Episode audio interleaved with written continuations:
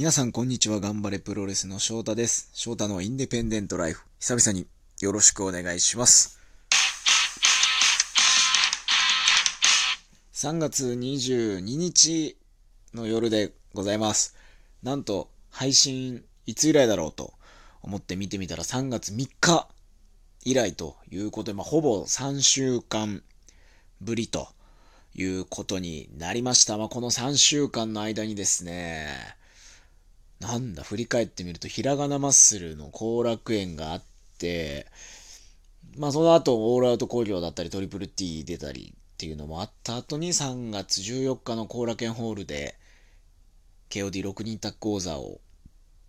まあ防衛できず、失ってしまったなぁなんて思っていたら、あっという間にマッスル、大阪公演、しかも昼夜でありまして、それが終わっで、大阪からこう結構なね、長い移動で帰ってきたなと思ったら、昨日、ガンプロ、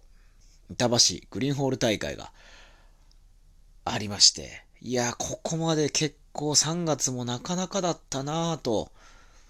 思ったら、もうすぐそこには、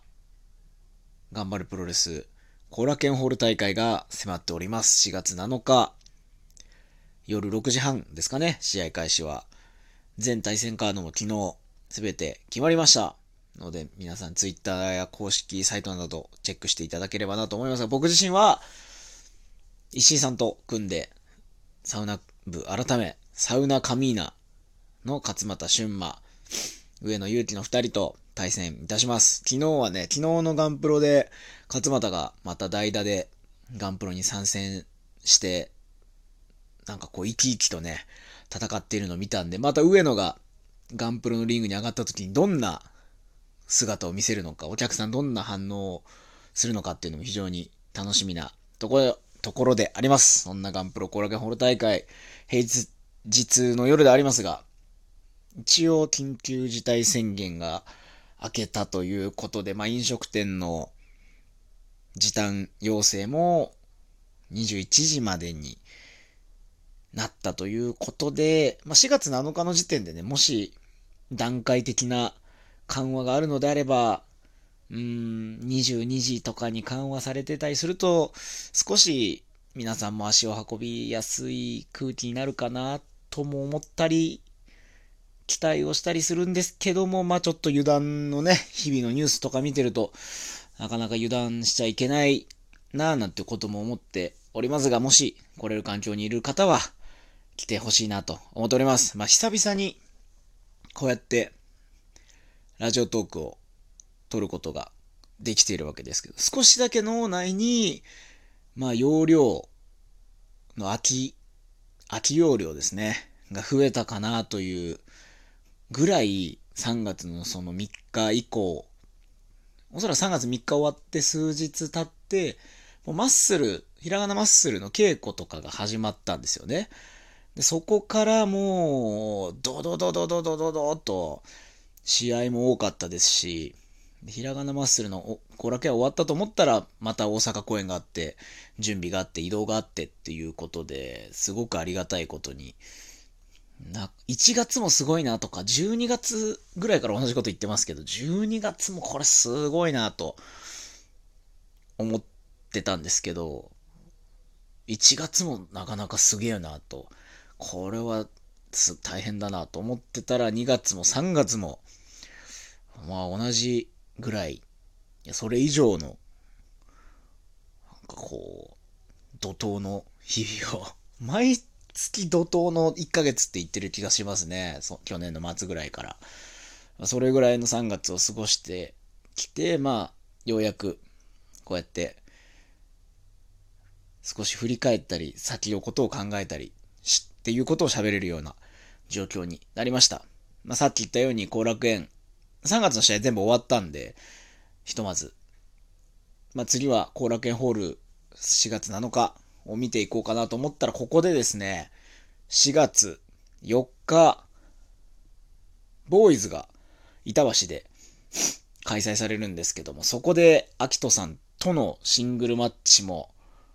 発表されました。まさに後楽園ホールの前直前に、再び、こう、なんていうんですかね、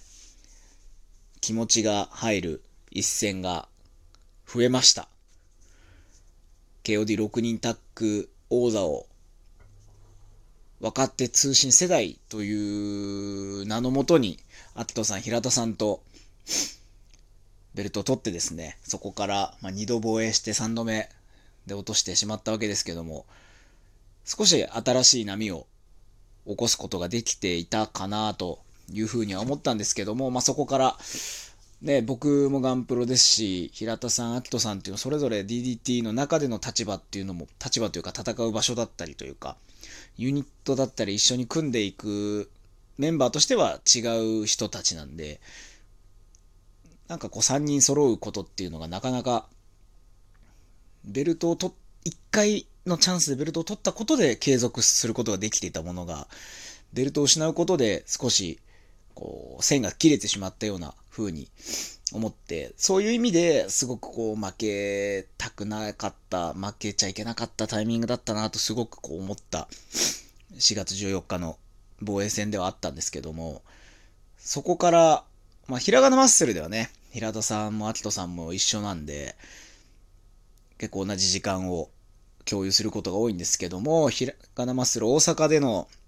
フリースタイルマイクパフォーマンス対決で昼夜続けて、アキトさんと、まあ、僕が対決、マイクパフォーマンス対決をさせてもらって、お、まあ昼の方がね、昼の方がなんか平日の昼にこういうことやってるっていう謎の解放感があってか、かなり本音をお互い発した、交わしたようなマイクパフォーマンス対決になったんじゃないかなと思ってます。夜ももちろんね、あの、夜の方が少しこう、昼にこう発散したから、その分、ややテイストを楽に、ちょっと二人とも気持ちよくこう自分た、自分の内面にあるものを放出することができたようなものになったと思います。まあ、会場にいてくれた人は聞いたと思うし、昼の部に関してはツイッターに上がって、動画フルで上がってるんで、気になる方は聞いていただきたいなと思いますし、レッスルユニバースの方でも来週かなアップされると思います。夜のラップも。なんでそこを聞いて、ボーイズのシングル見てもらえたらなというふうには思います。このタイミングでやるからこそ何か意味を、意味のある試合にしないといけないなというふうに思ってます。まあ思い返せば、ビアガーデン、2019年ですかね、あれは。2019年ビアガーデンのオールアウトデーで、なんかこう、アキトさんがそういえばシングルマッチやったことなかったなという、せっかくビアガーデンだし、楽しみな試合を組んでみようということで僕にシングルマッチの話を、声をかけてくれて、で、それでシングルやらせてもらって、そこで僕がね、マイクでいつか KOD と名の付くベルトを取ってみせますよみたいなことを言って、僕はね、すっかり忘れてたんですけど、アキトさんが覚えててくれて、気づいたらね、KOD6 人取ってるじゃないですかっていうことを言われて、あ、そうかと思って。時間は結構かかりましたけど、あの時のシングルマッチが一つ何かをこう、打ち破る小さなきっかけになったのかなというふうに思ってるし、実際あの頃のことを振り返ると、気合はめちゃくちゃ入ってたんですよね。その、僕とのシングルやってないなってアキトさんが思ったのは確かね、誰かが欠場して、DDT のアンダーマッチで渡瀬とシングルマッチをしたのがあって、代打で僕が出たんですよ。確かにそうだ、欠場者とかが、なんか、なんかで人が足りなくて、なんか組まれたんですよ。で、それを見た時に、アキトさんが、ああ、それは翔太さんとシングルしてないな、というふうに気づいたってこ、の試合の後に言ってくれてて、その渡瀬の試合とアキトさんの試合の時ってすごく僕の中で、なんかギラギラを取り戻したタイミングで、あ、これちょっと DDT の本体に、でシングルマッチをやる。これは絶対にチャンスだっていうふうに思って、なおかつ自信があったんです、あの時。これは絶対に、つかめる。自分なら。と思って臨んだ試合だったんですよね。あの2試合って。見してやろうっていうのがすごく強かった。なので、まあ、あれから2年がもう経とうとしておりますが、またこう一つ何かの新しいきっかけになるようなシングルマッチになるんじゃないかな、なるんじゃないかな、じゃないな。うん、しないといけないなというふうに思ってます。まあ、新しいものが始まるのか、何かこう、今までやってきたことを、こう、うん、なん、なんですかね、こう、今までやってきたことの集大成になるのか、ちょっと、今はね、試合が終わってみないとわからないですけども、見に来ていただいた方に損をさせないシングルマッチをしたいなと思います。3月末からしばらくゆっくりできるかなと思ったけども4月もね、しっかり怒涛の1ヶ月に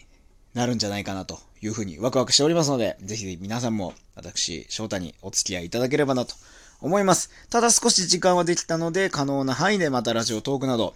更新していた、いけたらなと思っておりますので、時間ある方は聞いてください。それではまた次回の配信でお会いしましょう。ごきげんよう。さようなら。